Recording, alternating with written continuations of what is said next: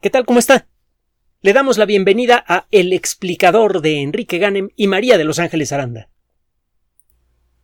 Una percepción frecuente en la colectividad humana, sobre todo cuando nos ponemos a pensar en el desbarajuste ambiental espantoso que estamos generando con nuestras actividades, es que como consecuencia de nuestra soberbia colectiva, estamos destruyendo al, el ecosistema terrestre porque de alguna manera sentimos que el mundo es nuestro y que podemos hacer de él lo que se nos pegue la gana.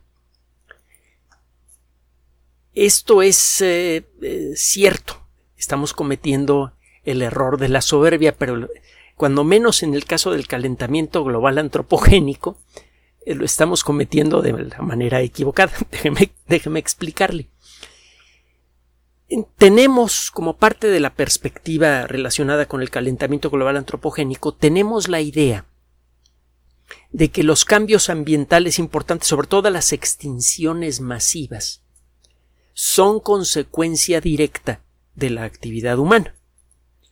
Y eh, cuando menos en, los últimos eh, miles de años, desde que existe la especie humana, que es eh, un intervalo de tiempo geológicamente breve, nuestra especie existe desde hace unos mil años, pero ya sabe que hay un, un jaleo tremendo con respecto a la, a, la fecha exacta en la que apareció nuestra especie y, y, es un jaleo que no se va a resolver pronto en cualquier caso. Pero bueno, el asunto es que en el breve intervalo de tiempo que tenemos habitando la Tierra, eh, se antoja imposible que la selección natural destruya especies enteras quizá una o dos especies por aquí, una o dos por allá, pero la extinción de grandes grupos de, eh, de organismos, en particular de, de, mamíferos, de animales grandes, necesariamente tiene que ser consecuencia de, la actividad humana. Eh, efectivamente, en nuestra forma de actuar ante el ecosistema estamos cometiendo el error de la soberbia, de creer que la tierra es nuestra y que podemos hacer de ella lo que se nos antoje sin consecuencias. Pero en nuestro pensar con respecto al efecto que tienen las actividades humanas en el ecosistema, estamos cometiendo el error de creer que realmente nuestras actividades tienen tanta importancia. No somos tan significativos para el ecosistema terrestre, cuando menos no a largo plazo, cuando menos no todavía.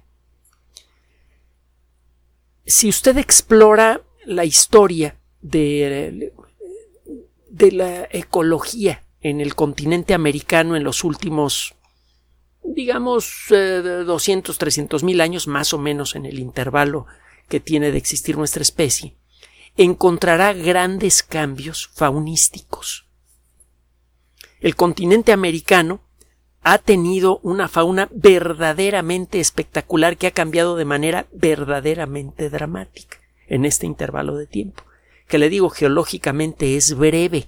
La Tierra tiene 4.500 millones de años.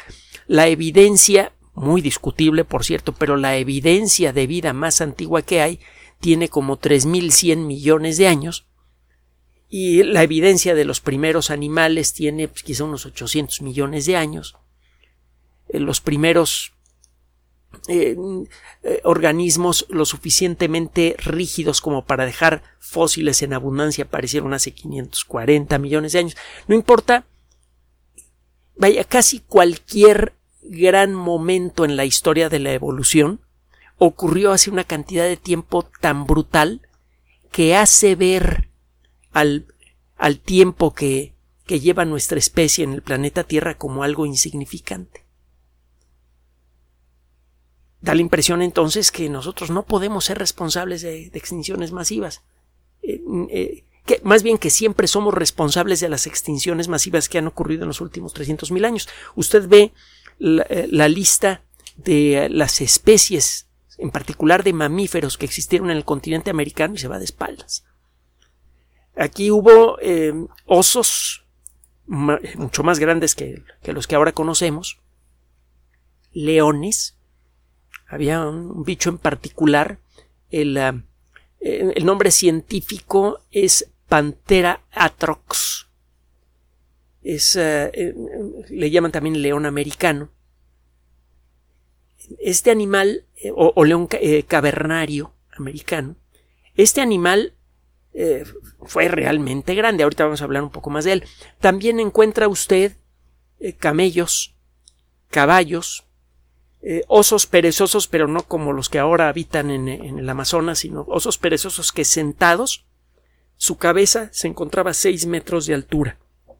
Animales verdaderamente enormes. La lista de especies de mamíferos que han existido y se han extinguido en los últimos mil años es larguísima, y muchos de estos animales eran verdaderamente dramáticos. Está el caso del león americano. Los primeros ejemplares eran tan grandes que se llegó a sobreestimar el tamaño máximo que llegaron a alcanzar. Los últimos estudios, basados en, restos reales de estos animales, sugieren que tenían un peso máximo de unos 400 kilos. Se han encontrado ejemplares que en vida pesaron como 350 kilos y es probable que hayan crecido más. Estos animales, tanto por peso como por tamaño, eran sustancialmente más grandes que un león moderno, como un 25% más grande que, un león moderno. Vaya al zoológico y plántese frente a la jaula de los leones y va a ver que las barras que los separan de los, de los leones parecen como espaguetis. realmente imponen esos animales. Ahora imagínese un animal un 25% más grande existían también algunos osos que dejaban chico al, oso grizzly, que es el, oso más grande que encuentra usted en el continente americano, que solamente es superado en tamaño por el oso polar. Y bueno, si usted empieza a seguir la historia de estos bichos, encontrará que muchos de ellos desaparecieron de golpe, justo antes del inicio de la última glaciación. Recuerde que en los últimos dos y medio millones de años aproximadamente la Tierra ha estado atrapada en una era de hielo. Y acuérdese lo que significa era de hielo para un geólogo. Significa una época en la que se van alternando ciclos en los que hace un frío eh, muy, muy eh, notable, en donde quizá el 25, quizás hasta el 30% de la superficie seca de la Tierra, de la superficie continental, queda cubierta con hielo, con capas de hielo que a veces alcanzan incluso los 4 kilómetros de espesor. Estas temporadas duran 50 a 60 mil años, a veces más, no son muy regulares que digamos, después se viene un derretimiento rápido, muy, muy acelerado, y se viene una temporada relativamente corta, de 12, 15 mil años, una cosa así, en las que hace un clima más o menos decente. A eso se le llama periodo interglaciar. Pues bien, resulta que eh, antes del final de la última glaciación, cuando todavía no inventábamos la civilización. La civilización apareció hace 10.000 años y la última glaciación empezó hace eh, poco menos de 100.000 años, una cosa así. Bueno, justo antes del inicio de la última glaciación hubo una extinción masiva importante de mamíferos gigantes en el continente americano. Desaparecieron, entre, entre otros animales, el león cavernario, y también eh, eh, varias especies de osos gigantes. La primera interpretación, y muy popular entre grupos ecologistas, es miren ya el ser humano estaba matando a animales grandes incluso en aquella época. Fue más o menos por esas fechas que eh, algunos de nuestros ancestros cruzaron el estrecho de Bering para iniciar la colonización del continente americano bueno, la habitación del continente americano, para no utilizar un término que, eh, no sin motivos eh, le saca ronchas a muchas personas. En eh, la evidencia parece obvia. En las fechas en las que llega la gente al continente americano, ¡pum! desaparecen de pronto un montón de animales. Seguramente nuestros ancestros los mataron para usar sus pieles, para comérselos, para adornar sus cuellos con sus uñas, para lo que usted quiera. La realidad es, me parece ser muy diferente.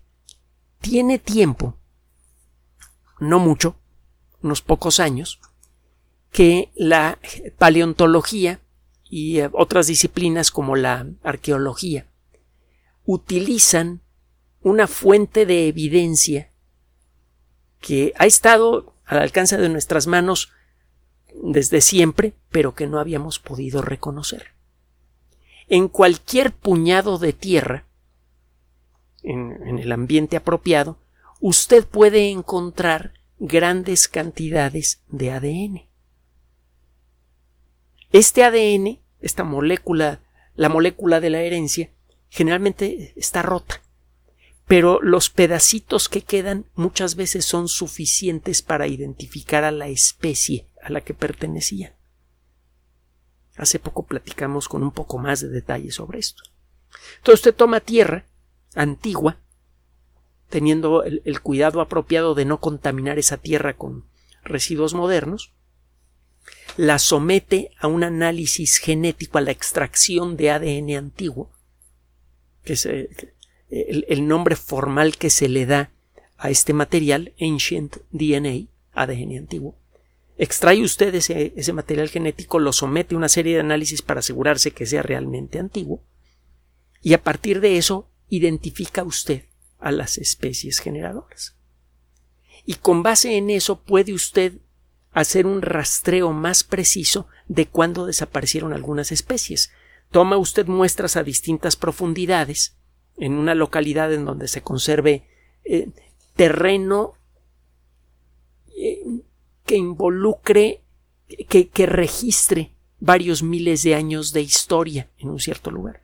Se topa con una capa grande de lodo que se fue acumulando poco a poco. Esa capa grande de lodo a lo mejor lleva registros eh, históricos de unos 20.000 años y usted empieza, o, o 50 o 100 mil años, usted empieza a tomar muestras de ADN a distintas profundidades utilizando mm, eh, eh, varias técnicas diferentes. Usted puede obtener la edad de esas capas y puede entonces llevar un registro de mira en tal fecha, hace tantos miles de años, se encontraba en este lugar ADN de tales especies y en esta fecha ADN de tales especies, en esta fecha ADN de tales especies.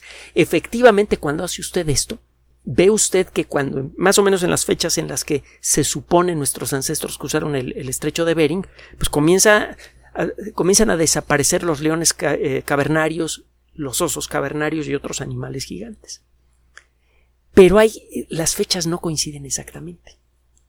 Resulta que estos bichos comenzaron a desaparecer bastante antes en términos humanos, quizá unos pocos siglos antes de la llegada de los primeros humanos.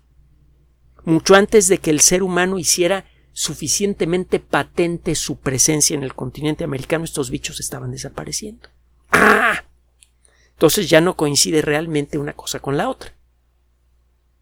Debe recordar el, lo que significa el término tiempo profundo si usted tiene dos rocas eh, que se forman, eh, una justo encima de la otra, en una encuentra ciertas especies de bichos y en la otra no, usted puede llegar a la conclusión de que esos bichos desaparecieron muy rápidamente porque unos cuantos centímetros arriba de esa roca rica en fósil usted ya no encuentra nada solo que el ritmo con el que se va depositando el material que va formando esas rocas puede ser muy, lento, y pueden ocurrir interrupciones. Aunque ambas rocas sean contiguas, pueden la diferencia entre ellas puede ser de muchos miles de años. Y póngase a pensar lo que significan mil años para usted y para mí, para todos nosotros. Mil años es el tiempo que nos separa de la Edad Media póngase a pensar, tome un libro de historia, juegue con la Wikipedia, trate de ponerse en los zapatos y en la mente de la gente que vivía hace mil años. Para nosotros es un intervalo de tiempo vastísimo. Para la Tierra es menos que un suspiro.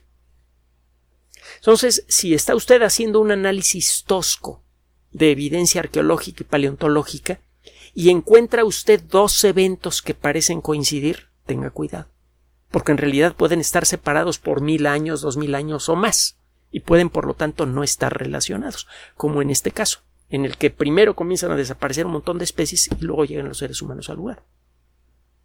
Los eventos de hecho están relacionados, pero no como creíamos. Tiene tiempo que sabemos que, por ejemplo, que algunas especies de oso, como el oso pardo, el oso grizzly, han desaparecido en muchos lugares del continente americano en época prehistórica y luego regresa y luego vuelve a desaparecer.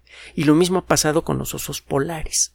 De hecho, los osos polares y los osos pardos comparten tantos genes que en ciertas circunstancias un oso polar cuando lleva un estilo de vida menos polar de lo normal adquiere el aspecto de un oso pardo al punto de que se necesita un experto para decir cuándo un cierto oso es oso polar, pero con el pelo oscuro, u oso pardo. El hecho de que actualmente parezcan estar desapareciendo los osos polares únicamente por nuestras eh, por nuestras metidas de pata podría ser en cierto modo un engaño, porque han desaparecido varias veces en el pasado reciente, reciente desde la perspectiva de la Tierra. En realidad lo que pasa es que cambian de color, pues, y de aspecto. Bueno, el asunto es que eh, una de las primeras, de los primeros indicadores que inspiraron el trabajo que le estoy mencionando ahora, que fue publicado en la revista Molecular Ecology, Ecología Molecular. Es una disciplina interesantísima que era imposible hasta hace poco. Este grupo de investigadores de la Universidad de Adelaida, en Australia, se, eh, se pusieron a pensar, a ver, hemos visto que muchas especies de animales grandes han desaparecido del continente americano para luego regresar. Mucho antes de que los seres humanos estuvieran presentes en el continente americano o cuando menos que tuvieran una presencia suficientemente grande para hacerse patente en el registro antropológico, el registro arqueológico, bueno, más bien el registro prehistórico. Esto sugiere que la desaparición de grandes animales de grandes mamíferos en el continente americano podría no estar relacionada con, la actividad humana. Se ponen a hacer este tipo de estudios de ADN antiguo y se topan con esta situación que le acabo de mencionar, que los bichos empezaron a desaparecer mucho antes de, de la llegada de los seres humanos. Y encuentran otra cosa más. Encuentran que el ADN de las plantas presente en esas muestras cambia también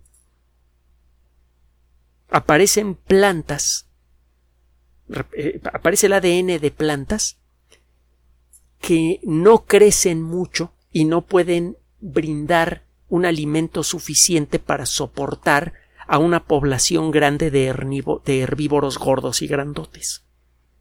Hubo un cambio climático que redujo la productividad vegetal. Eso hizo que desaparecieran muchas de las grandes manadas de herbívoros grandes y gordos que es lo que comían los osos gigantes y los leones eh, cavernarios.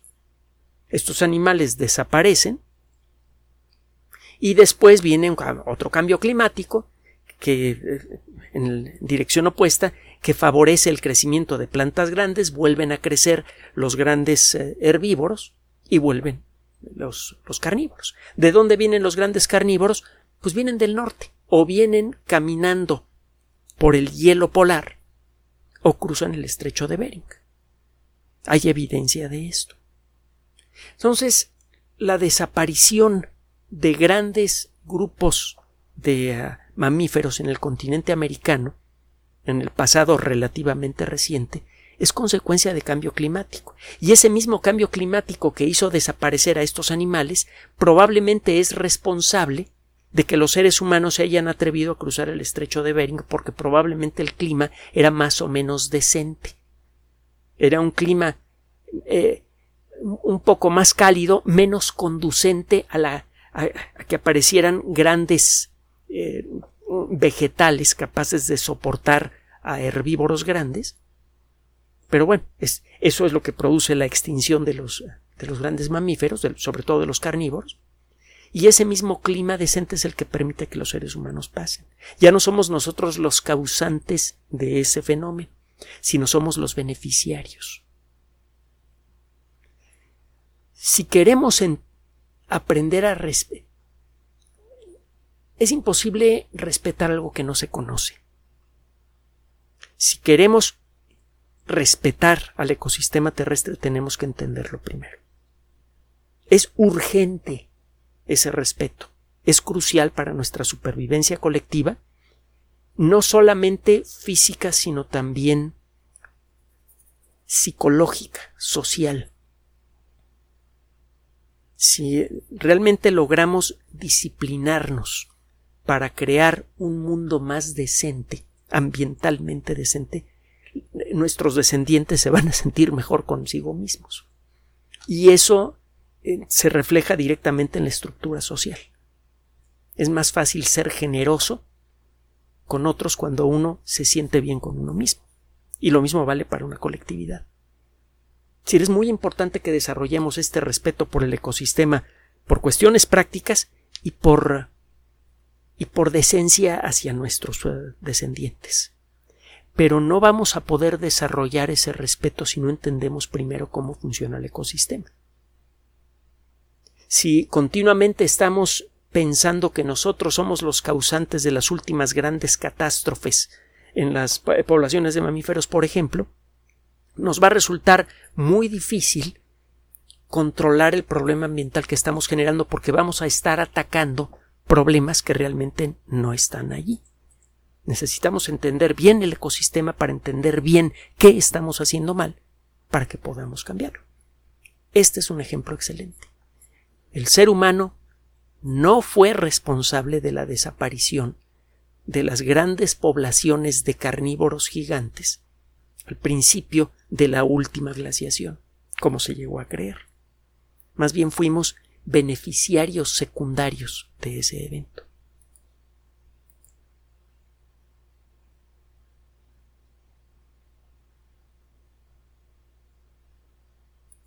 Gracias por su atención. Además de nuestro sitio electrónico www.alexplicador.net, por sugerencia suya tenemos abierto un espacio en Patreon, el explicador Enrique Ganem, y en PayPal, el explicador patrocinio por los que gracias a su apoyo sostenemos este espacio. Puede usted descargar gratuitamente estos audios en formato MP3 en Spotify y en iTunes como El Explicador sitio oficial y en SoundCloud como El Explicador y con formato de video en YouTube en El Explicador sitio oficial. Recuerde nuestras redes sociales de siempre, Twitter Enrique-Ganem y en Facebook Enrique Ganem sitio oficial, El Explicador y los grupos que usted ya conoce. Finalmente, el explicador siempre somos María de Los Ángeles Aranda y Enrique Ganem. Gracias.